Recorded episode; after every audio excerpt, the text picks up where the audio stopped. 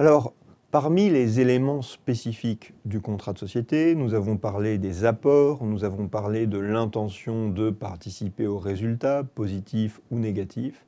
Et nous voyons maintenant un troisième élément qui est l'affectio societatis. Alors qu'est-ce que c'est L'affectio societatis, ce sont des mots latins qui désignent l'intention ou le sentiment d'être associé certains auteurs vous disent que on utilise du latin parce que cela évite de comprendre clairement ce dont il s'agit. Eh bien, c'est un élément constitutif du contrat de société. Vous ne le trouvez pas dans le Code, vous ne le trouvez pas à l'article 1832 du Code civil parmi les éléments constitutifs. Euh, cet article mentionne les apports, mentionne l'intention de participer au résultat, pas l'affectio societatis.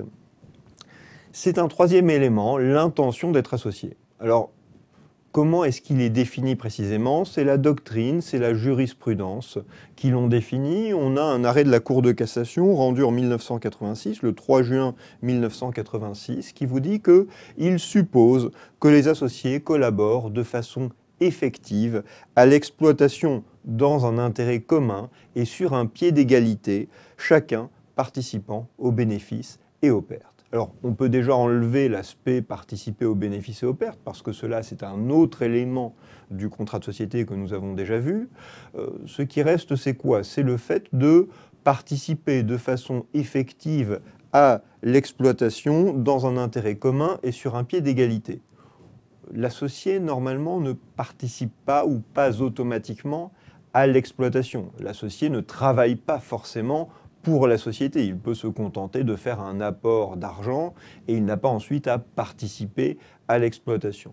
Mais on comprend qu'il y a l'idée d'implication, le fait de se comporter d'une certaine manière et le fait de parler d'intérêt commun, de parler d'égalité. Euh, là, on a des choses plus euh, importantes, plus tangibles pour l'associé.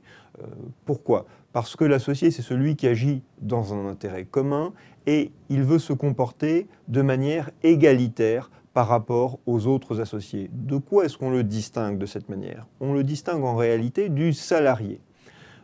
Le salarié ne se comporte pas sur un pied d'égalité avec son employeur puisqu'il est dans un contrat qui prévoit un lien de subordination.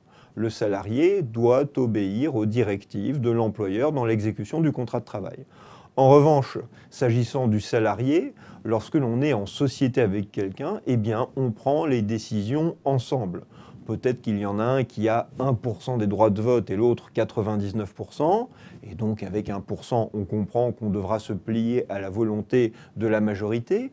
Mais il n'empêche, on n'est pas là pour obéir systématiquement aux autres. On n'est pas là pour exécuter leurs directives. On est normalement là pour décider ensemble des affaires de la société. Si on est en présence d'un associé qui donne des ordres aux autres pour leur dire comment ils doivent exécuter leurs prestations, il y a peut-être nécessité de requalifier le contrat de société en autre chose et particulièrement en contrat de travail.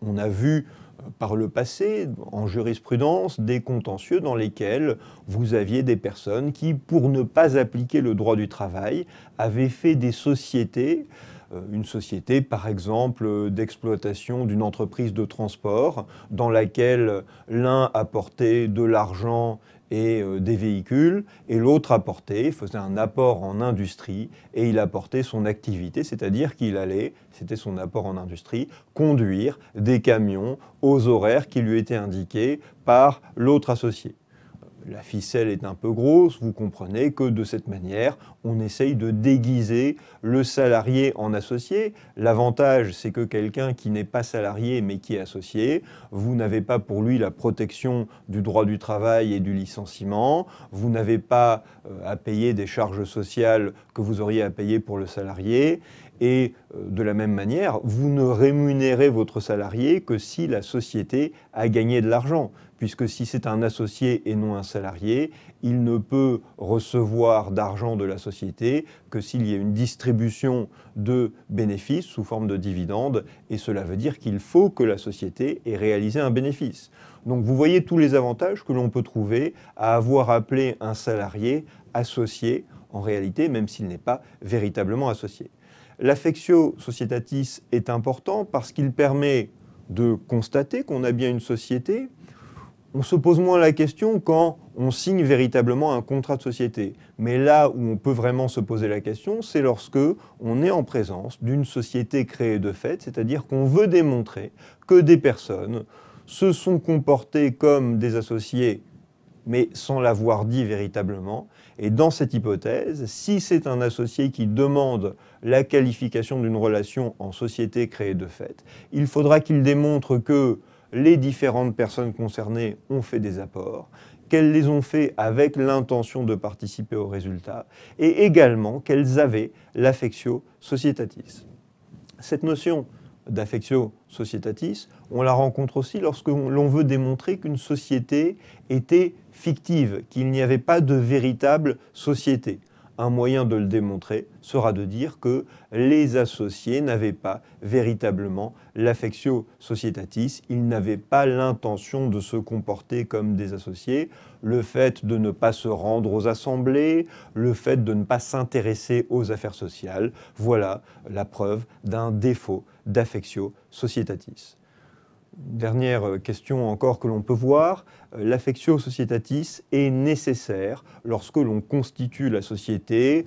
En jurisprudence, on a discuté sur le point de savoir s'il fallait démontrer qu'une personne qui achetait ou qui souscrivait à des parts ou à des actions en cours de vie sociale avait aussi l'affectio societatis la dernière jurisprudence en date sur le sujet, un arrêt de la Chambre commerciale de la Cour de cassation du 11 juin 2013, va vous donner une solution qui est que l'affectio societatis n'est pas une condition de validité d'une cession de droits sociaux. Il n'y a donc pas besoin de démontrer que celui qui achète ou qui va acheter des parts ou des actions est bien animé de l'affectio societatis. On peut considérer que ce n'est pas très logique. Pourquoi est-ce qu'il faudrait que on est l'affectio societatis lorsque l'on constitue la société, mais cela ne serait pas exigé des personnes qui rentrent en cours de vie sociale. On peut aussi se dire que finalement, c'est une bonne solution parce que ça évite de fragiliser les cessions. Vous imaginez celui qui doit maintenant euh, payer les parts qu'il a achetées ou qu'il va acheter et qui tout d'un coup se dit Ah, mais je ne peux plus rentrer dans la société, je viens de me rendre compte que je n'ai pas mon affectio societatis. Je plaisante bien évidemment, mais vous comprenez que cela serait facile si l'on exigeait qu'il y ait ce sentiment euh, d'associer chez toute personne qui rentre euh, dans une société en cours de vie sociale, ça lui serait facile de se défiler et de ne plus exécuter son engagement.